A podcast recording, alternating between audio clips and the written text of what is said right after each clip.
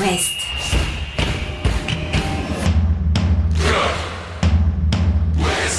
Cop West. Chaque lundi et jeudi à 20h. Simon Rongoat, Catel Lagré. Bonsoir Catel Lagré. Bonsoir Simon Rengoat. Un Copway spécial derby, on en a beaucoup euh, cette année. Dimanche, le Football Club de Nantes reçoit à 13h au stade de la Beaujoire le stade brestois. Brest, équipe surprise de cette première partie de saison en Ligue 1. On va s'attarder sur euh, le cas du SB29 avec un, un confrère euh, journaliste à Ouest France, à Brest, dans le 29, qui connaît très bien le, le SB29. C'est Alexis Sacha. Vous l'écouterez parler de ce Brest qui maîtrise parfaitement son sujet et qui a su passer la crise du mois d'octobre. Et puis, côté nantais, cet avant-match sera à décrypter sous l'aune des deux euh, matchs de Jocelyn Gourvenec. Le- la victoire face à Nice, la défaite contre le Paris Saint-Germain. Qu'est-ce qu'on a appris de la méthode Gourvenec et euh, comment peut-elle réussir à euh, terrasser cet ogre brestois, puisque Brest fait partie du top 5 de la Ligue 1. On va également évoquer euh, Catel ce soir pour terminer le tirage de la Coupe de France. hein? 32e de finale, l'entrée en liste des clubs de Ligue 1. Les matchs se joueront euh, début euh, janvier. On a quelques petites affiches sympatoches. Ouais, ça va être chouette à suivre. Ce sera euh, les premiers cadeaux de 2024. On va le dire comme ça. Chaque lundi et jeudi, C'est Cop West sur It West. Avec euh, ce derby entre euh, le FC Nantes et le stade brestois, je vous l'ai dit, c'est euh, dimanche 13h au stade de la Beaujoire des Brestois qui, euh, Catel, se présente dans une position très favorable au classement. C'est clairement l'équipe surprise de ce début de saison. Après 15 journées, Brest est 5e avec 25 points, à 2 points de Lille 4e, à 5 points du podium et avec 2 points d'avance sur Marseille et Lens, les poursuivants. Et c'est amplement mérité au vu du football euh, que joue le stade brestois depuis le début de, de la saison. Rien n'a été volé par les Brestois sur ces 15 journées. La parole à Alexis euh, Zacha, il est euh, journaliste pour Ouest France à- Brest. Il considère que le SB 29 version Eric Roy, depuis que l'ancien entraîneur de l'OGC Nice notamment est arrivé, eh bien cette équipe-là maîtrise son sujet. Depuis qu'Eric Roy en fait est arrivé en janvier dernier, bah, le système il, il est maîtrisé, il joue en, il joue en 4-3-3 et, euh, et c'est un effectif qui tourne peu. Il y a des joueurs qui sont installés à chaque poste et on sent en fait que, que- qu'ils prennent plaisir à jouer ensemble et que le schéma ouais, est maîtrisé par tout le monde. Euh, Après voilà, Eric Roy a, a placé certains joueurs, euh, des joueurs cadres à des postes un peu clés. Je pense à Pierre Lesmelou qui a été repositionné depuis son arrivée. euh, euh, dans un poste de sentinelle, un peu fer de lance du jeu brestois. En fait, il est dans la défense et c'est lui qui distribue. Et, et voilà. Et après, euh, je pense aussi à des joueurs comme euh, comme Del Castillo, très libre en attaque et qui, et qui porte son équipe. Après, euh, il n'y a pas de blessés, il n'y a pas d'absence, euh, à part des suspensions euh, de Didier Brassier, Alex Melou de temps en temps. Je crois qu'il peut, il peut compter sur son effectif quasiment complet tout le temps. Mais sur les derniers matchs, on a vu que bah, il y avait un banc qui est en tout cas plus profond que la saison dernière et qui pouvait apporter. bah, là, sur face à Metz, là, le dernier match, euh, c'est le Douaron qui marque, il, il sort du banc. Euh, c'est déjà arrivé plusieurs fois dans la saison en fait, euh, contre Montpellier. Euh, contre Lyon aussi, où Mounier était sorti du banc et avait marqué. Contre Toulouse, c'était Satriano.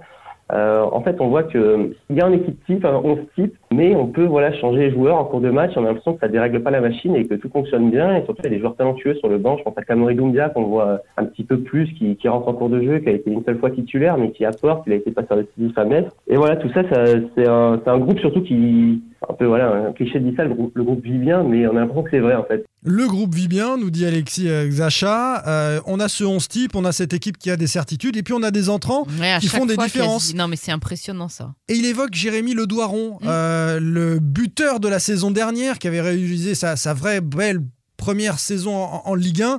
L'année de la confirmation, c'est toujours un peu difficile. Et pourtant, ça va mieux depuis qu'il a marqué, souvenez-vous, face au Paris Saint-Germain, cette défaite 3-2 euh, du, stade brestois. Eh bien, il joue davantage et il a scoré face à Strasbourg et à Metz, coup sur coup, euh, les deux dernières rencontres. Le coach Eric Roy à propos de Jérémy Le Doiron. Alors Jérémy, c'est un jeune attaquant malgré tout, même si au niveau de la carte d'identité, il n'est pas, pas vraiment jeune jeune, mais en tous les cas, c'est un jeune attaquant à ce niveau-là. Et c'est vrai que c'était sa première euh, belle saison l'année dernière avec euh, des stats. Donc la confirmation elle est toujours un peu plus difficile, un peu plus délicate. Ce qu'on a fait, c'est qu'on lui a maintenu notre confiance, on l'a encouragé quand c'était difficile. Et c'est vrai que déjà, il s'est débloqué avec le match de Paris où il a marqué de la tête, puis après, vous l'avez dit, sur le match de Strasbourg. Donc euh, je suis content qu'il enchaîne. C'est vrai que c'est important pour un attaquant a besoin de cette confiance-là et c'est important aussi de, de, de, de le retrouver dans des meilleures dispositions. Euh, ça fait beaucoup, euh, ça fait beaucoup effectivement. Euh, capitale confiance pour un attaquant et, et aujourd'hui c'est vrai qu'on est très heureux, mais ça n'empêche pas que les autres ont apporté leur pierre à l'édifice, que Steve a beaucoup travaillé, que bah, les entrants comme Camo aussi euh, a permis avec Jonas de, restabiliser le, le milieu de terrain sur la fin du match et Camo en plus a encore délivré une passe décisive pour lui, donc c'est un duo qui fonctionne pas mal. Mais oui, ça fonctionne Cameron pas mal, tout le monde quand va il bien. rentre, il donne un but. Généralement, c'est comme ça que ça se passe. À surveiller aussi. Le Doiron, euh, c'est quand même bien parce que euh, c'est l'homme en forme à surveiller Ouais, pour les Nantais, pour les euh, à la Nantais. Beaujoire. Et puis, euh, et puis évidemment, Romain Del Castillo, euh, le feu follet euh, brestois, qui est quasiment dans tous les bons coups euh, quand, euh, quand Brest euh, va bien. Et puis Marco Bizotte. Parce qu'on parle peu de ce, gardien brestois, mais qui a été décisif à de nombreuses reprises depuis le début de la saison, qui les a maintenus à flot euh, parfois, qui a évité la défaite souvent. Très très bon Marco Bizotte depuis le début de la saison. Et puis il y a eu trois stades brestois depuis le début de, de la saison Catel. Il y a eu le, le stade brestois euphorique, ce, Mhm. ce début de saison excellent. Le coup d'arrêt du mois d'octobre avec cinq matchs sans victoire. hein. C'est euh, face Contre euh, des gros. Nice, Toulouse, euh, Lille, euh, le Paris Saint-Germain Ouais. et, et Monaco. C'était contre des gros. On s'est dit ça y est, Brest est rentré dans le rang, mais pas du tout. Puisque derrière ça, victoire à Montpellier, succès face à Clermont, nul contre Strasbourg et victoire à Metz, c'est-à-dire trois victoires en quatre matchs. Brest a appris et Brest se dit qu'il a le niveau. C'est ce que nous explique Alexis Exacha, toujours extrait de podcast sans contrôle. Ils ont eu un mois d'octobre catastrophique. Enfin, c'était des grosses équipes après qu'ils affrontaient. Il y avait Lille, il y avait Paris, il y avait Monaco. Mais euh, ouais, il y avait ce côté. Ils sont sortis de là avec euh, un mois d'octobre où cinq matchs, euh, aucune victoire, trois défaites. Mais il y avait du contenu en fait dans le jeu et c'était plus frustrant qu'inquiétant. Et voilà, il y avait la question est-ce qu'ils vont réussir à, à renclencher derrière? Ça, c'est des équipes euh, de leur championnat, comme dit souvent Eric Roy. Et en fait, on a vu que, que ouais, ouais, contre Montpellier, bah, ça a été euh, ça a été un peu le déclic, je pense, victoire 3-1 là-bas, qui, qui montre que euh, bah, en fait, Brest euh, peut affronter tout le monde et, et arrive à imposer son jeu. Ils ont pris conscience, les, les Brestois, euh, qu'en Ligue 1, ils étaient à la hauteur de tout le monde et ça change tout dans la confiance d'un- collectif qui va donc se présenter au stade de la Beaujoire fort euh, de ce capital euh, confiance face à des Nantais euh, qui se sont refait un peu la cerise, même s'ils restent sur cette défaite au Parc des Princes de Buzyn face au PSG, parce qu'ils ont changé d'entraîneur, parce qu'ils ont battu l'OGC Nice, parce qu'ils ont tenu la dragée haute aux deux premiers du, du championnat. Donc Nantes n'est pas à la ramasse, c'est pas opération porte ouverte comme ça pouvait l'être il y a quelques semaines. Et on en sait un peu plus aussi désormais sur la méthode Gourvenec après ces deux fois 90 minutes avec euh, l'ancien technicien Guingampé à la tête euh, des Canaries. Tiens, par exemple, les latéraux sont un peu défaillants en ce moment. Duverne, il est parfois suspect dans ses interventions défensives sur le côté gauche. Peut-être que Merlin euh, va retrouver sa, sa place face à cette équipe brestoise à gauche. Et puis à droite, on a trouvé Marcus Coco un peu emprunté face au Paris Saint-Germain. C'est vrai qu'il avait un client, il avait Barcola en, en face de lui. Coco peut-il rester arrière droit? Les explications de Gourvenec sur la contre-performance, même si lui, il ne le dira jamais comme ça, hein, il aime bien Mar- Marcus Coco, euh, face au PSG en latéral droit. Il y avait Ronaël Pierre-Gabriel qui, euh, qui avait été absent la semaine dernière, qui a, on avait géré son début de semaine parce qu'il avait eu un problème musculaire. Donc euh, on a choisi la continuité de Marcus, qui avait déjà eu la semaine dernière Boga de Nice dans sa zone et on n'avait pas beaucoup vu Boga. Après, il est pris sur un 1-2. C'est sûr que c'est peut-être parce qu'il n'a pas forcément le réflexe défensif, mais bon, c'est- pas c'est pas non plus euh, choquant d'être pris sur des dribbles ou des prises de vitesse de Mbappé, de Dembélé ou de Barcola. Il protège son joueur, évidemment, et euh, il va pas dire Marcus a été en grande difficulté. Et, mais c'est vrai que je pense que c'est pas un latéral Non, droit. c'est pas éventuellement un piston hein, dans ouais. une défense à, à, à 3 euh, ou à 5 en, en l'occurrence, Marcus Coco. Et on peut imaginer que Pierre Gabriel retrouve ce, ce côté droit. Il y a Santonz aussi qui est en salle d'attente hein, au Ah oui, Football. Club de Nantes. Bah oui, il est revenu dans la danse. Il Bah oui, était fâché avec Aristouille, mis de côté.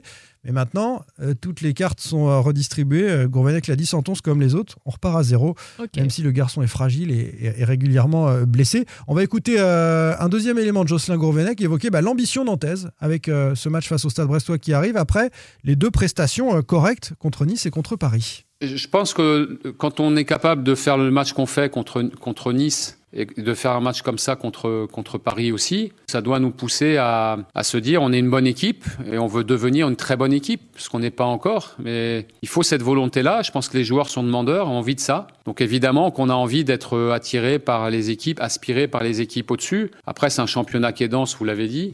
Je veux pas faire de calcul, simplement je veux, je veux qu'on reste focus sur le, sur le travail qu'on fait bien et qu'on voit en match. Et ça, faut le cultiver. On a bon, deux matchs, la Brest et, et Lyon pour finir. Ça va être deux matchs difficiles, euh, différents de ce qu'on vient de vivre ces deux derniers matchs, mais ça va être des matchs difficiles contre des bonnes équipes. Voilà.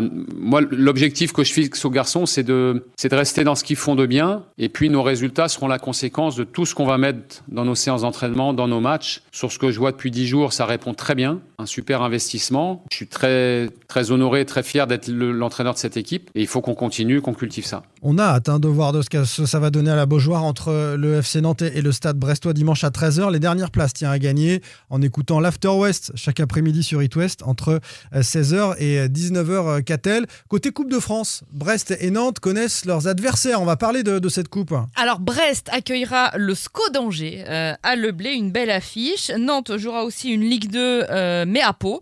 Euh, surprenante équipe paloise, hein, attention. hein, Palois euh, contre les Palois. Palois contre. ça. Excellent. Bien sûr. On se la garde de côté pour début janvier. Quatrième de Ligue 2, euh, c'est Palois. euh, avec quelqu'un qu'on connaît bien dans les rangs palois, c'est Henri Sévet. Do you remember Henri Sévet Bien sûr. L'ancien Angevin, ancien Bordelais, ancienne euh, Angevin. Ces 32e de finale marquent le retour des derbies Guingamp-Rennes. Ah Euh, Les supporters rennais doivent avoir l'impression de vivre un cauchemar. Déjà que c'est compliqué en championnat. En plus, il va falloir aller jouer en Coupe de France à Guingamp. Alors, il y a eu les deux finales perdues, certes, mais 2009 et 2014. c'est ça. Mais j'ai retrouvé un C'est nous qu'on devait la 32e gagner Oui, c'est nous qu'on devait la Voilà. gagner, celle-là et l'autre Et aussi. Guingamp gagné deux fois. Voilà, euh, j'ai retrouvé un 32e de finale, parce que c'est ça qui nous intéresse, un 32e de finale euh, Guingamp-Rennes en 2001.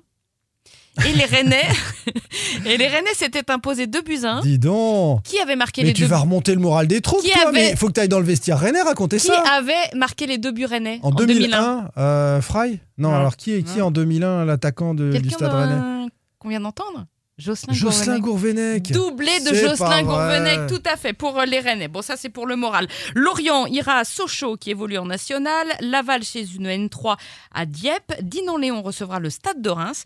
Pas facile. Les Ouais, mais c'est une belle affiche, Une belle Pour, affiche. pour le petit pousset euh, breton, hein, qui est euh, cette équipe de, de Dinan-Léon. Euh, Les Herbiers euh, N2 alors seront opposés soit à Châteauroux National, soit à Douvres, qui a déposé une réserve après son élimination. Ouais. Douvres.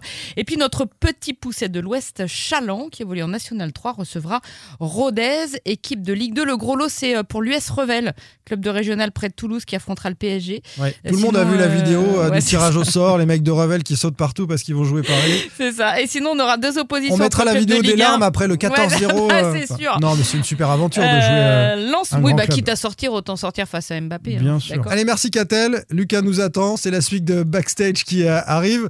On se retrouve euh, lundi. On débriefera aussi le match de Coupe d'Europe qui se déroule en ce moment euh, pour euh, le stade euh, Ouais, rennais. et, on aura, deux, on aura deux journées. hein. Il y a une journée de Ligue 2 mardi, une journée de Ligue 1 mercredi, la dernière avant la dinde. Oui, pour ceux qui en mangent à Noël.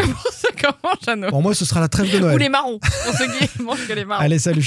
Retrouvez demain matin votre émission Cop West en replay sur itwest.com et sur l'application itwest. Cop West est votre émission. Prenez la parole et posez vos questions aux pros de la saison. Sur It West.